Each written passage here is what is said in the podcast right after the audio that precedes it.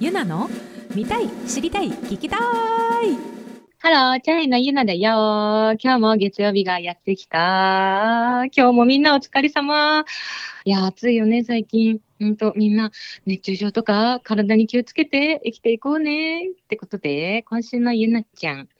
今週のゆなちゃん。まあ、最近はね、あのーフェス、この間、あの、ラッキー FM グリーンフェスティバルに行ったりとか、そうそう、やっぱね、フェスの醍醐味といえば、フェス飯かなって思ってるからね、ちょっともりもり食べたりしながら、そう、そんでもって、もりもり食べて、今日、あのね、収録日は24日なんですけれども、今日からね、私、ファスティングをしようかと思って、ねあのそう、もりもり、もりもりつくばで食べて、今日からファスティング、うん、うんうん。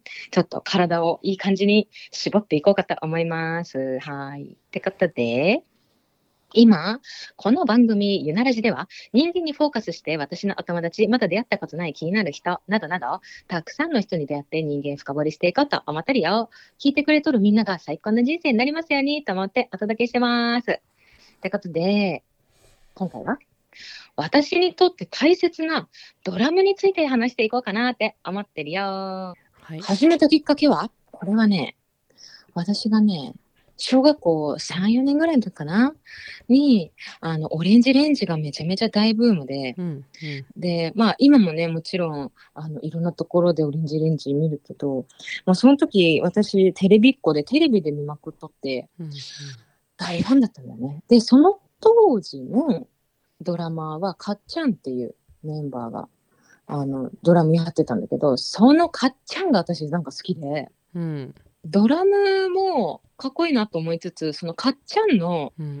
なんかこう、ビジュアルも、その私、小学校3年の私は、あ、いいな、この人、みたいな、うん。そんな感覚になり、何の曲だったの？あのね、アスタリスク、ああー。はいはいはリスクっていう曲がありまして、その MV は、うん。なんか割とこの、うーん、なんていうのかな、あの、星空とか、そういうのがなんかこうテーマな、MV になっててうん割とこのネイビーな、なんかこう星を見上げるみたいな、うんうん。そういうちょっと、なんていうのかな、ロマンチックな感じの MV になってて、それでね、あの、かっちゃんさんがね、叩きながら星見上げてみたいな、そんなようなシーンとかも確かあって、うんうん。そう、アスタリスクの MV を見て、うわー、この人誰ってなって、しかもこの楽器何ってなって、あそこからバンドバンド自体もあんまり？音楽自体も。ね、そう、まあ、その後もオレンジレンジは好きで、うん。で小学校の時も好きな人が多かったから CD 借りたりして聞いてたうんうんうんうんおーうんうん。でもね、私、その時さ、ピアノ習ってたんだよね。うんうんそうでしかも、お父さんの知り合いのピアニストの方、まあ、割とその、なんていうのか、そういうつながりで、その方にピアノ習いに行ってたから、うんなんか割と濃ゆい関係な、ね、関係だったから、ピアノの先生と。うんで、しかももう、何、長年やってるし、なかなか両親にドラムやりたいってなんか、その頃の私言い出せんくってさ、何かをいろいろ察してたのか知らないんだけどう、ん。まあドラム興味あるよって話は多分してたと思うけど、うん。ちょっとなんか、半ば、うーん、いうん、まあピアノやってるしな、みたいなちょっと諦めもと入ってたら、うん。なんか小学校高学年の時に、なんかその、学学園祭じゃないけどさ、そういうところで、うん。なんかバンドの披露があるみたいな。うんで私の同級生にドラムをやってる人うん。がに2人ぐらいいたのよ。しかも割と仲いい友達がドラムやってて、うん。その話聞いて、え、いいなあドラムやりたいって、その時また再熱して、はいはいはいはい。半ば諦めてた。ピアノやってるしな、いろんな両親のなんかいろんな関係もあるしな、みたいなさ。うんうん。半ば諦めてたけど、なんか割とドラムってワードがに、なんか私の周りにうろうろうろうろずっとしてて、うんうんうんうん。俺やりたいわって思いながら、そうそうそう、っていう感じで、まあ、はじ、まあ、まあ、ドラムを知ったきっかけに近いかな、始めたき、うんまあ、うんうん。ね。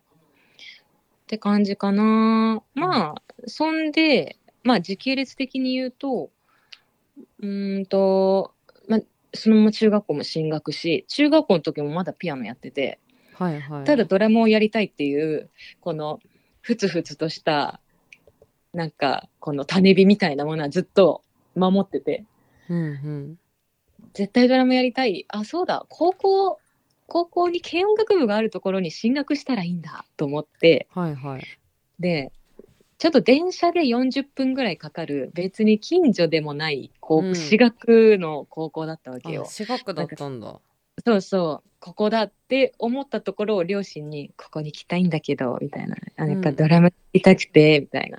うん。その、家の近くにも高校があったけど、なんかそこに行けばいいじゃんっていう話が出てたんだけど、家族会議で。いうん。や、でも私絶対ドラムやりたくって、みたいな。うんうんうん。説得して、うん、まあ、しゃあないな、みたいな感じで、ピアノもやめ、うん。で、了承してもらえて、うん。で、軽音の体験入部行ったら、まあ、仲間がいたんだよね。うんうんうんうんうんうん。っていう、まず私がドラムに触れるまでの時系列は、そういう流れだったかな。いや、それこそ、やっぱ軽音楽部のイメージってさ、やっぱこう、割と楽しい、和気あいあいな、みたいな、イメージがあると思うんだけどさ、私そういうイメージで、ね、うん入ったっていうか、新入部員とか、100人、100人ぐらいいた気がするのよ。わあすごいね結構いたなって思って、結構いたのよ。うん100まではいかないかもしれない。でもやっぱどんどんどんどんやめていき、うんそう。っていうのも、まだ入部して半年ドラム触らせてもらえなくて、へえどうした何してたの？半年間。あのね、アコギやってたんだよね。おお一人で弾き語りってこと？そう、なんかね、うん。まあ歌は歌わんけど、うん。課題曲っていうのがあって、うん。なんか、新入部員は必須でアコギをやるっていう決まりがあって、うん。で、それでの課題曲がスピッツの空も飛べるはずだったかな。そうで、アコギとかさ、ギターをさ、チューニングするときさ、なんかこう、電電池が入ったチューナーとかでピピってやったりするじゃん。でも、なんか新入部員に対しては、耳を鍛えさせるって意味で、何音差、音差ってやつあるじゃん。ピーンってこう、なんか机とか椅子とかの足にカーンってさ、当てるとピーンって振動で音が鳴るみたいな。うんあれを軸に自分の耳でむずチューニングしなさいっていう。いや最初は普通ちゃんと使うよね、最初こそね。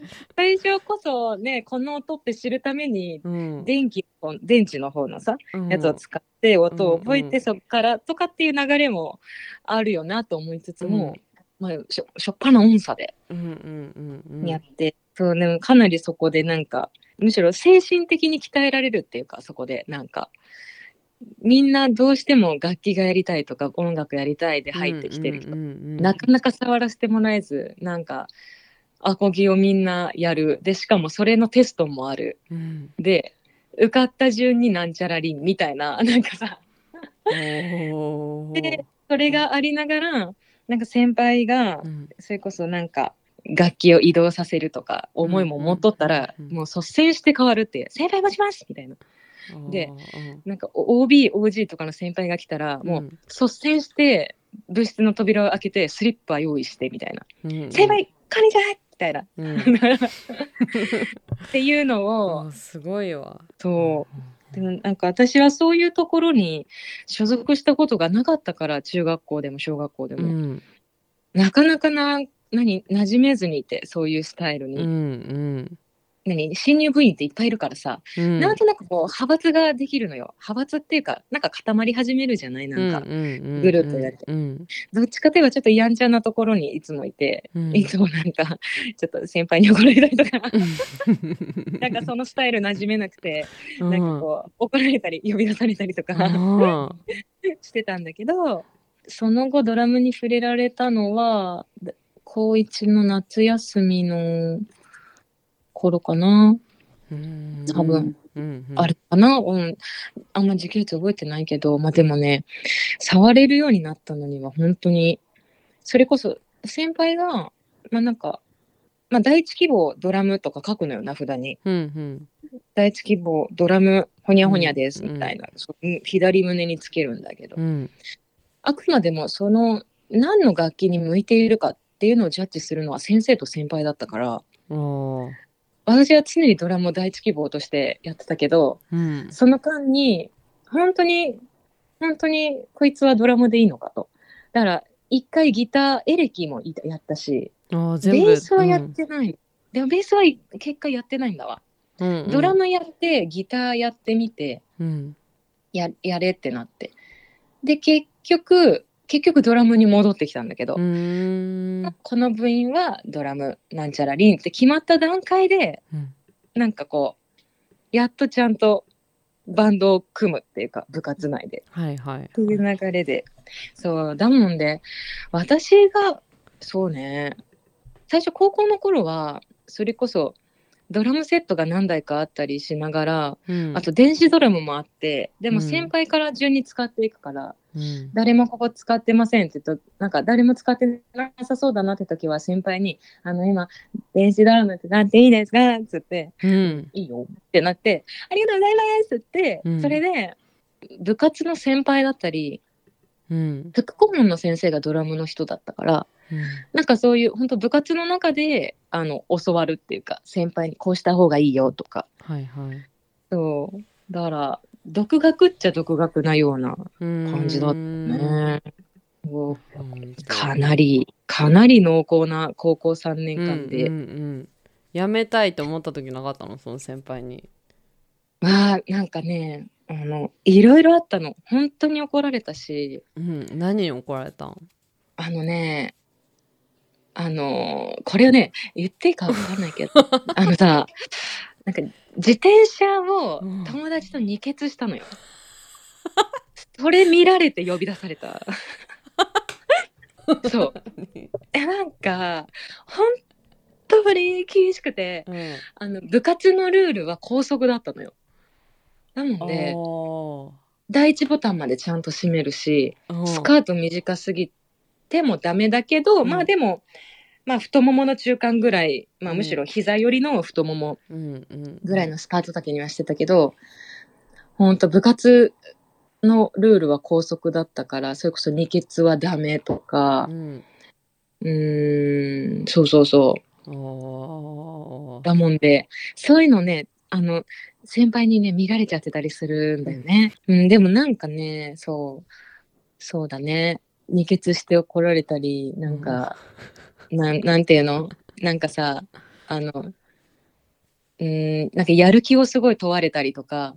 あでもさあの、うん。部活そのうん軽音の部活ってさ一斉に練習するものなの、なんかそのバンドを組んで、こううん。みんそれぞれ各自で練習するから、そんなにこう関わりとかってうん。なくない？っていう勝手なイメージなんだけどど、どどんな感じなの？なんかね、うん。そう私もそうやって思って入ったんだけど、うん。月に1回発表会っていうのがあってうんうん。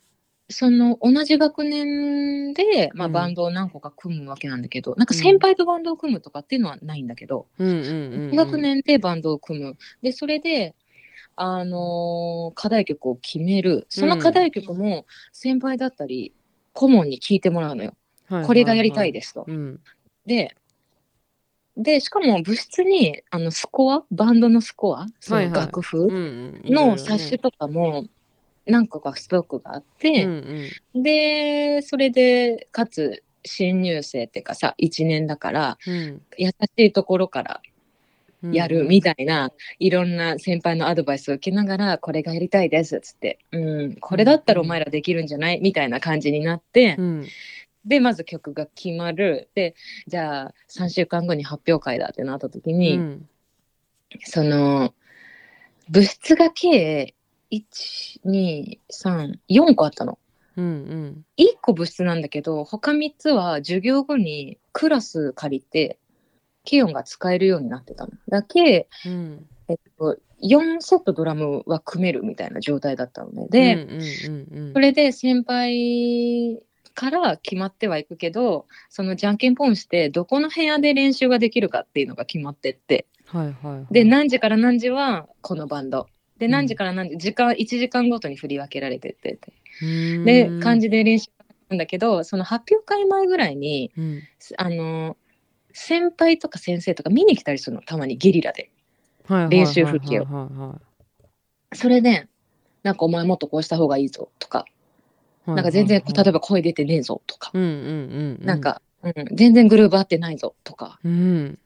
なんかいろいろアドバイスを突然ゲリラ的にしてくれる。むしろ、あの私たちも先輩にお願いして見てくださいみたいな。アドバイスお願いしますみたいな。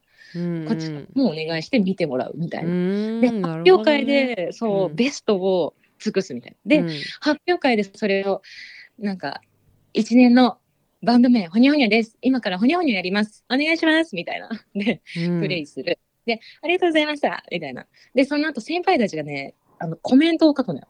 はいはいはいなんかあの審査会みたいになって。うん。でそれであのー後日まあなんかその反省会じゃないけどそういうのでこのバンド誰々が良くなかったとか、うん。ここがこうだからもっとこうした方がいいっていうのが先輩とか先生からブワーってくるから、うんそれをもとにまた次の発表会また曲は変わるけどそこを肝に銘じながら新しい曲にどんどんやっていくみたいなのが流れであったから、うんそう月1発表会っていうのがあったから、うん。そう先輩とバンドをやることはないけどうん。すごいこう見てもらうみたいな時間はめちゃめちゃあって、うんうんうんうん。そうだしそのなんか上手くなりたいなら先輩と先生にどんどん聞きに行けみたいなのも教えだったから、うんうん積極性とかやる気とか、うん。あの根性気持ちみたいな、うんうんうんううん。ん。もう下手馬でもいいんだみたいな。気持ちを乗せろみたいな、結構この心を心を大事にしろみたいな感じだったから、うんうん。うんそういう感じで先輩に絡みに行くとかアドバイス求めるみたいな感じで、うんそうかな。やもんで高校の頃は本当に先輩にお世話になるみたいな。ほどね。まあめちゃめちゃ怒られてたけどでもよくしてくれる先輩はいて、うんうん。そううん。やっぱそこでなんかねいろいろ社会も学んだって感じ。人間関係とか。うんうん気になれる人と気になれない人もいるわけだし、はいはいはいはい。でもそれってそこの社会の中での軸物差しでしかないから、うんうん。そこが全てではないんだけど多分それ、部活っていう枠もね取っ払ってたの普通に教室でのこととかさ普普通に中学生小学生とかお友達関係の中でもあると思うけどそこでの物差しでしかないからでうん。もその時はそれが全てだったから、うんうん。すごい苦しい時もあったし、あ私全然ダメやんみたいな時もあったけど、うんうんうん。うん、そう、そういう感じだった。でもね、そう、それこそ、ドラムって楽楽曲作るの？ってこう、うんうん。低音で、卒業のタイミングで、一人一曲作らないといけないっていうルールがあって、それで作ったかな。でもそれ以来曲は作ってないけど、うんうんうんうん。でもね、その時、あ、それこそ、東方審議会でも言ったかもしれないんだけど、はいはい。私、そのケオンに全勢力をもう注ぎ込みながら、うん。東方神起を激推ししていて、はいでそのケオンの高3の時のじゃあ一人一曲、まあ、ピアノなりギターなりでちゃんとコード作って歌詞メロディーつけて一曲一人作ってきなさいっていう、うんうん。それはもうユチョンへの愛を歌った曲を作ったんだよねそういえば、ああはいはい言ってたね。うんうんそうそれがそれ。そ今もだから叩けるの？覚えてういるやあのでもそれあのそう弾き語りだったから私ピアノ弾きながらだったんだけどはいはい。もうね思い出せない実家にあるかな。気になうん。るでも恥ずかしいよね。そうかゆい。よく卒業ソングの旅立ちの日にってあるじゃん。うんうん。なんかあれっぽい卒業ソングっぽい感じのテイストで、うん。なんか、うん、ゆちょうへの愛をひたすらに、えそれは日本語？ハングル？に、えっとね、日本語で。ああ日本語かうんうん、日本語で。そうそうそう。でも、私にとっての作曲活動はもうそれが最初で最後みたいな。それ以降何も。ないのかえやるやりたいって最近思ったことはないの？あーなんかさ、うんそうだチね。ャイってまなかなちゃん、そうね、まあ、中野と、うん。あと海外のプロデューサーがいて、その3人がメインで、あのやってくれている。うんそうなの。思い出した。高校の時、うんうん。めっちゃめっちゃカバーしてたの。それこそ月一発表会だし、おうおうあと、軽音部文化祭でもうライブ普通にああったから、もうラ30分ライブとかうんうん。めちゃめちゃあったりしたから、カバーもいっぱいしたし、オリジナル曲もやってたんだけど、もうね、もう、それこそドラム楽しい、やっぱこれやって思った瞬間が、はい。初めてドラムの曲をうん。練習した時なんだけど、うん。私たちのその1曲目の課題曲が、うん。スピッツの涙がキラリって曲だったの。うーん。うんうんうんうん。そうそう。で、それがみんな課題曲だよってなって、一生懸命ドラム練習して、あの、今思えばうん。割と、まあシンプルでまあ難しいビートだけど、うん。あの、ドドパドドパとか、うん。ドパン、ドドパン、ドドパドドパンみたいな。はいはいはいはい。てん。てんてけてんてんみたいな。そのビートが、あの時私は本当技術的にも最高に難しいって、それこそ初めて叩いたビートだから。うんかうん。え、どうやってこれ、どうやって手と足なってんの？えー、みたいな。うん。あ、こことここ重なるの？みたいな。え、先輩？みたいな。そういう。でも、それを一曲通してつるっと叩けるようになった時、うん。もう何とも言えない幸福感でさ、うん。うんこれがやりたかったね。私、小学校3年生の時、オレンジレンジのかっちゃん好きでよかった、みたいな。おなんーこのために生きとったわ、みたいなぐらい、うんもうね、世界が一気に輝いちゃった瞬間だったんだけうど、んうん。なので、カバーしてたのは、それこそスピッツとか、うん。あと小袋、うん。あと、愛子、うん。生き物係とか、東京事変、うんあと、ゆいとか、ほうほもう本当に J-POP の、もう大御所の皆さん、うへえめっちゃカバーしてた。それこそさ、生き物係とかめちゃめちゃカバーしてて、うん。なんか、あのね、今でもね、ぐっとくる高校3年間の思い出がぎゅっと濃縮されたような曲が、うん。生き物係の心の花を咲かせようって曲で、うんうんそれをね、割と代表曲みたいな感じでやらせてもらってたんだよね。なんか。うんうんうんで、それプラスアルファオリジナル曲とかもやってたけど、うん。うんその、やっぱさ、バラード曲とか、やっぱこう、感情うん特に感情を大事にしろって教わってきてたから、はいはい。その歌詞の意味とかをうん。こう想像しながら、ああ、こういう心情だったのかなっていうのを呼び起こしながら叩くみたいな、んそういうところをなんかこう鍛えられたっていうか、まあ今チャイでそういうまた別スタイルだから、うんそういうことをしてるわけじゃないんだけど、そうそう。いろいろカバーしてた。そうなの。んうんうんえ、なんかさ、ちょっと話脱線するかもなんだけど、私さ、中学校の時に、うん。あの学校帰りに、その通学路の途中にあったうん。CD ショップとかたまに行ってたんだけど、うんうんうん。そこでさ、よくさ、なんかこう、ビリバンみたいにちっちゃいテレビに MV が流れて、そのアーティストプッシュされるみたい。な。うん。そこで、 My Chemical Romance っていうバンドが、うんうん。うん、マイケミ。うんうんで、あれの、あれの MV と曲聴いた時に、うん。なんかすごい大好きになっちゃって、うん。その CD めっちゃ聴いてたんだけど、で、うん。その、 Welcome to the Black Parade が多分めっちゃ激プッシュされてて、うんうんその曲とそのアルバムめっちゃ聴いてたんだけど、うん。今度さ、海外のフェスでさ、一緒なの？マイケミ。なんか、なんかさ、絶対見ようと思って。そうやって、あの頃めちゃめちゃ聴いてたとか、そういうアーティストのね。人とさ、すごいね。つながるって、なんか、感慨深いと思いながらさ、うんうんうんうん。そうそう、ちょっと話しそれちゃったけど、ファイヤーフイ。ライじゃない？あ、それだ。アメリカだっけ？アメリカか。うんうんうんうんそう、同じ日なんだようんうね。ーん。ええ、繋がってくるの？チャイと同じ日？これ23がマイケミで。うん。チャイ25じゃない？え、マジで？嘘。あのなんかもう、もう嬉しさ先走りすぎて違う？これチャイチャイが多分ね、あの今チャイのインスタ見てんだけど。のうん。ありがとう。チャイのインスタ25日になってない ?23 人前ケミカルロマンス。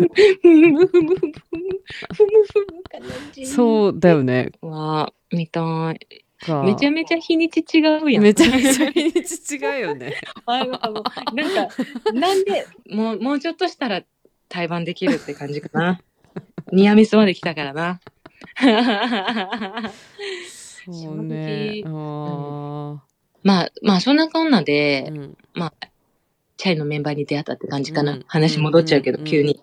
もなかなはもちろんさ、同じ高校だったけど、はいまあなんか一回こう、卒業と同時にこう、バイバイってなったんだけど、うんうん。で、またその、ね、数年後、また呼んでくれ、バンドやりたい、呼んでくれて、うん。で、その時にいたのが結城で、うんうんうん結城と私、初めましてだったわけなんだけど、うん。初めましての場所がさ、あの、サイゼリアで、うんうんでしかも私、そのなんか、その当時、自分のくせ毛が気になりすぎて宿毛矯正してたのよ。なんか宿毛矯正なんかやる美容室とかさ、多分強さによって、めっちゃ髪ピンピンか、ナチュラルかみたいな。あーでも宿毛流行ってたよね ね、流行ってたよね。うんなんか異様にまっすぐにするのあったよねめっちゃスカスカでさ前髪もう怖かったもいや、いや、でもビビるよね。だって前髪特勤特勤だもん、あれ。んなんかうん結城と会う前日に私、宿毛をかけてたのよ。はいはいはいはいで、その翌日、結城に会うみたいな。で、うん意外と強くかかりすぎちゃって、うんそれこそとちょっと割と特勤特勤寄りになっちゃって、うん前髪とかが。うんでずっと私、結城に出会った時に、あ、ゆなです、みたいな。あのね、あの、昨日ね、あんな宿毛かけて、髪の毛すごい特勤特勤なんだーって言った記憶があって。だから、多分、結城にとっての初対面の印象、うん。髪の毛特勤特勤な人かもしれな。い。それは聞いてないの？でなんか、うん。その、なんかの時に言ってたのは、あの、しょっぱな、いや、あのね、宿毛かけてさ、って髪の毛ちょっとさ、変になっちゃってさ、って言われて、うん。で、結城は、あ、この人となら友達になれるって、それで思ったって言ってた。どの基準かわかんないけど、あそう。ゆきちゃんに言われる前にゆなちゃんが最初に言ったってことだよね。そうそう、うん。最初に自らそうやって言っちゃったもんで、で、その、それを見て、あ、この人となら友達になれるかもって、なんか思ってくれたような、そんな話を本人から聞いた。ほなんか、チャイってバンド名になるまでにう、うん。チャイ以外の候補って確かなかったんだよね、なんか。やっぱ短くて、すぐ覚えられるような名前がいいね、みたいなところがベーシックにあって、うん。そうそうそう。で、カナがその時ロシア語専攻してて、うん。なんかロチタイっていう綴りは違うけど、うん。で、でもなんかその、今ポピュラーなチャイ、なんかスパイシーな、うん。あのチャイではなく、ロシアでのチャイは、なんか紅茶にジャムを入れて溶かして飲むみたいなのがロシアでいうチャイだったり。なんかそれめっちゃ可愛いってなって。で、なんかそっからチャイって取ってるけど、もう今やもうあのチャイラテとか、あっちのそうだね。ねうん。チャイの飲み方のがさ、割とこうポピュラーな気もしてるから。ね。そうえでもさ、高校の時に、それこそマナカナに初めて会った時、うん。本当にウリ二つすぎて、うん髪型も一緒やし、その頃から一緒だったんだねうん。めっちゃ本当に一緒なの。うんボブ、ボブだったのよ。ちょっと長め。で、制服の着方も一緒なの。スカートの丈も、靴下の長さも。へーだから、私、名前呼ぶのめっちゃ怖くて。うんなんか、あの、ね、まどっちで、どなちゃんそうどっちがマナちゃんかカナちゃんかがもうしょっぱな大失態しそうって思って、うん。名前呼ぶのめちゃめちゃ怖いシーズンがうん。何ヶ月かあったりとかしたけど、そうそう。で、結城に出会った時は、あ、なんて、あ、なんてすごく女の子らしい子が、ここの目の前にいるんやろうって思った。めちゃめちゃね、ね今の結城の印象とはまた全然違くて、うんうんうんうん。割とそのおしとやかで、うん。女の子ですごくおしゃれで、で、あの、肌もすごく白くて、うんうん。なんかもう、何？すごい、すごい可愛い子がやってきたって思って。それこそ私は専門学校行ってたから、うん。大学ってどういうところっていうのが全然わかんなくて。で、大学生ってどんな感じっていうのが全然知らなくて、うんうんうんうんうんうん。これが大学生かっていう気を見て思ったっていう。うん。けどさ。まあでもなんか、ね、最初はね、それこそお友達から始まってはいるけども、今やもう仲間やしさ、そうだね。友達を超えた関係だからさ、うん。もうね、ファミリーって感じかな。なんかこう。ん。う、もういろんなさ、いろんなことを一緒に経験してきてたうし、んだから本当にね、メンバー、まあ、ずっと一緒にいるからいろん。なことはあるけど、でもなんかさ、でもやっぱり、やっぱりね、大前提好きなんだよね。なんうん。かファミリーだから。なんかお母さんと喧嘩して、そこにお母さん好き嫌いが発生しないのと同じ感じで、うんうん喧嘩とかしても大前提好きなんだよね。うんなんか。そこに愛はあるんだよね、なんか。っていうなんかフェーズにまでもう来てるっていうそんな関係性にまでなったかな。なんかなんか不思議だよね、なんか。うん本当にファミリーだね。大事な仲間だな。うんうんううん。ーん。なんかやっぱもうこれはパートナーだからな。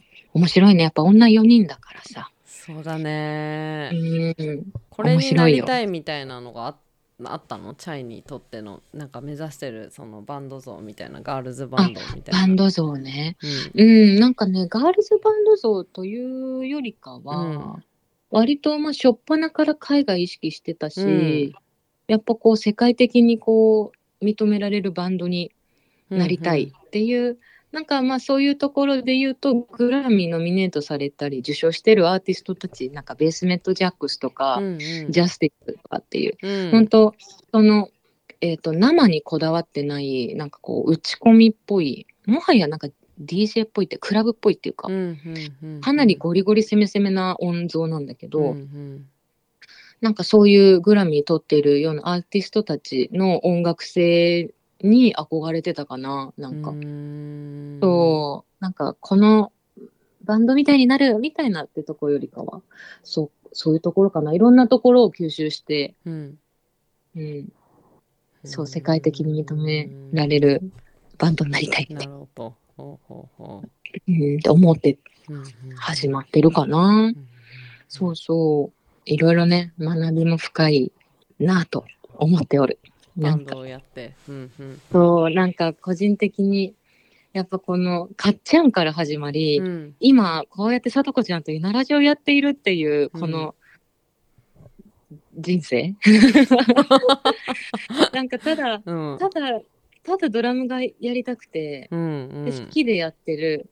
そしたらいつの間にかここにいたっていう感覚で、うん。私的には。うんだから、好きなものを好きっていうことって大事なんだなとか、なんかチャイでもさ、うん。当初さ、ゴリラズが大好きとか言いまくってたら、結構ゴリラズの曲にフィーチャリング入ってそうだよねすごいよね。もううん。デュラン・デュランとやったりさ。うん、声に出していくっていうのは大事なんだなと、なんかその、うん。言霊じゃないけど、やっぱ見えない力とか、ね、あるのかなって思っちゃう瞬間だとね、ねねやりたいこと言ってこうって思った。いやーすごいよ。本当に。いやバンドをやりつつも最近では、最近なの？こういう一人のソロ活動のバンバンなんていうの？ドラムのサポートやったり、そうね、なんか最近が著しい、著しいというか割と多かったかな。なんかうんうん数年前もやって、ちょっとやってたのよ。ちらほらと。うんうんうんうんちらほらとやってたんだけど、うん最近をありがたいことに誘ってもらえて、うんうんそういう機会が増えたかな。うんそうそう。これ今もうまさに配信中なんだけど、うんまずタイトル、ユナ、シューター西田、ライブアット WM ベースメントっていうまずタイトルがついてるんだけど、このね、あの、WM ベースメントっていうのはね、うんあの、ギタリスト、西田シュータうんうんうんさんが、まあ私はシュシュ、シュッシュと呼んでるんだけど、うん。ギタリストのこの西田シューター、シュッシュが、うん。ファッションブランドのファブリックバイカズイの、あの、滝沢海さんらと一緒に立ち上げたプロジェクトで、うん。私そのプロジェクトの第2弾に参加してるんだけど、そのね、テーマを割とその日常的な音楽、まあ日常と音楽みたいなところをテーマにしてるので、うん。なんか通勤、電車の音だったり、車のウィンカーとか、うん。死ぬ音とか、あと料理、なんかかじったり切ってる音とか、あとはパーティーをテーマに、それぞれの場所で本当リアルに音を取ってサンプリングしたものをベースに、そのまあ、WM ベースメント、基地でセッションしてるえ映像が今配信中っていうことなんだけど、はいそう、まあそのちょっと期間を言うとすると、アーカイブ視聴期間は8月7日日曜日の23時59分まで。で、はいチケット販売自体は、えー8月7日日曜日の22時までっていうことなんだけど、そもそもこの WM ベースメント、このプロジェクトにたくさんの人関わってて、うんで、結構ね、ほとんど知り合いだったんだよね。うんそれこそこのギターのシュッシュと、あと、私のアーシャとか撮ってくれたり、チャイアンケンと絡みで撮ってくれてる、うん。タルミカナっていううん。カメラマンあるじゃん。うん。あと、あの、野生コレクティブっていうバンドがあるんだけど、うん。あ天佐野さんだったり、この間レイちゃんのバンドでもベースで入ってた、うんうんあうん。みちさんだったり、その野生コレクティブっていうバンドのギターの、あの、拓郎さんっていう、斎藤拓郎さんっていううん。方が、そう、その、タルちゃんと拓郎さんは映像チームで入ってるんだけど、うん。さらに PA で、あの、岡ちゃんっていう、うん。岡直っていう、それこそね、いろんなバンドの PA についてて、それこそこの間ね、きっとフレシノさんとかもいたな。あと、ほんといろんなところにの、なんかいつの間にか現場で会うみたいな。うんそう、あともう一人、なんか楽器系で入ってくれてたのが、あの、ゆうせいさんっていう、その人はね、なんかローディーさんなのかな？割と楽器、あの、セットしてくれたりとかする。そうそう、なんか、羊ちゃん？羊文学とかちょっとやってたりとかもするらしいんだけど。うんそう。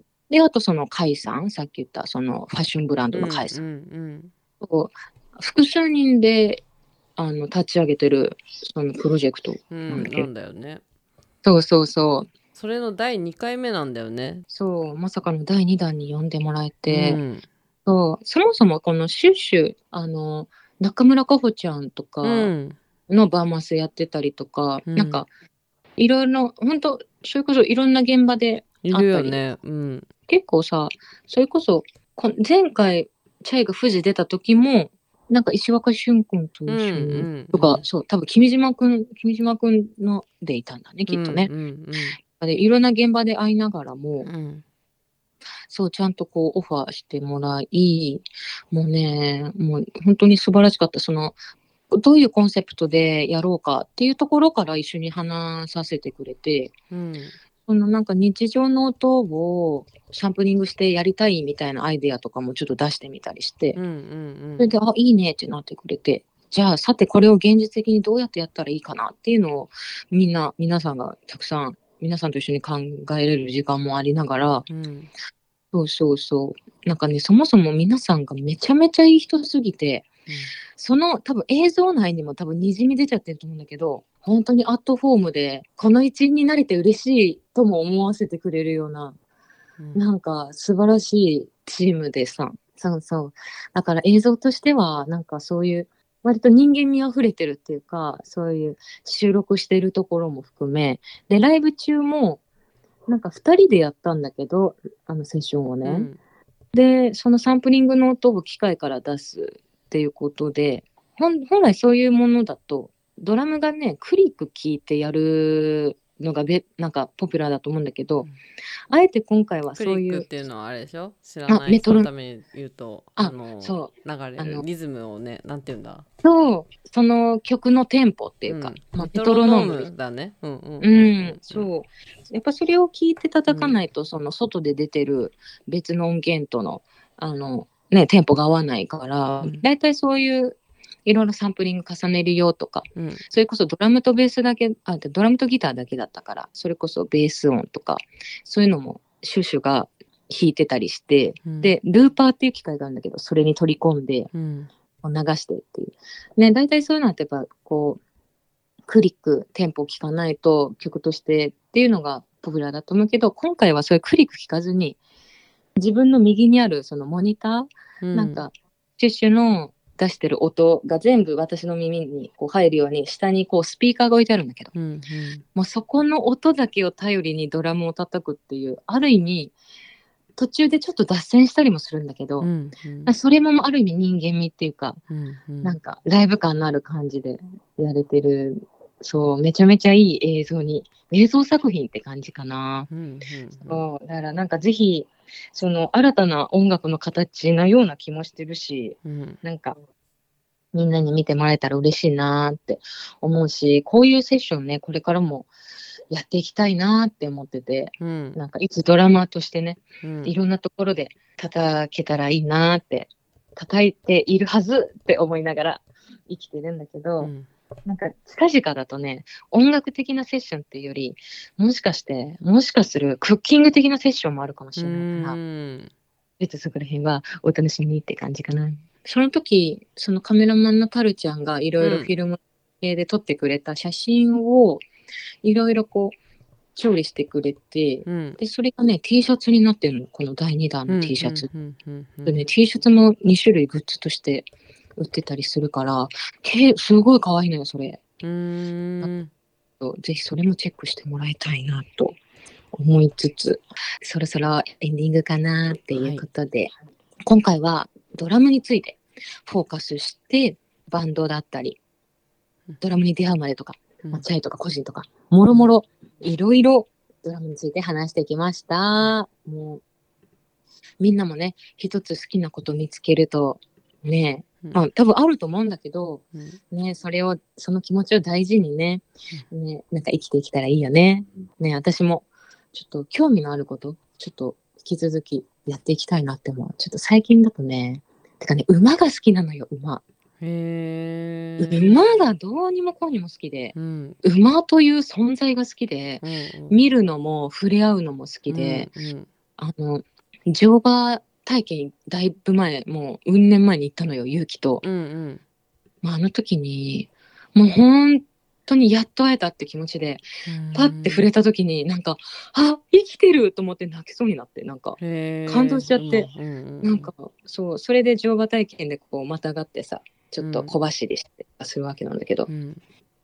そう、そうやってう馬との触れ合いももっとしたいっていう、うんうん、なんか、どこに行ったら触れ合えるかなって、なんか、乗馬体験はもちろんなんだけど、例えば牧場とかさ、うんなんか私に、なんか馬、ちょっと、そう、馬、馬が好きなんですよ。ということで、みんなの好きなこともぜひぜひ教えてね。番組ではお便りを受け付けてます。ポッドキャストの概要欄からメッセージフォームのリンクに飛んでお送りください。お悩み、質問何でも待ってるよ。ツイッターもついに最近始動しました。イエーイそう、ひらがなで、ゆならじで検索してみてね。フォローしてね。みんな、よろしくね。ってことで、次回はなんと、大好きなお友達がゲストに来てくれるよ。そう、久しぶりのゲスト会ってことで、そう、あの方がやってきます。ね。誰かな？誰だと思う？そう。実はもう収録したんだけど、ううんん、実はもうしてます。はい。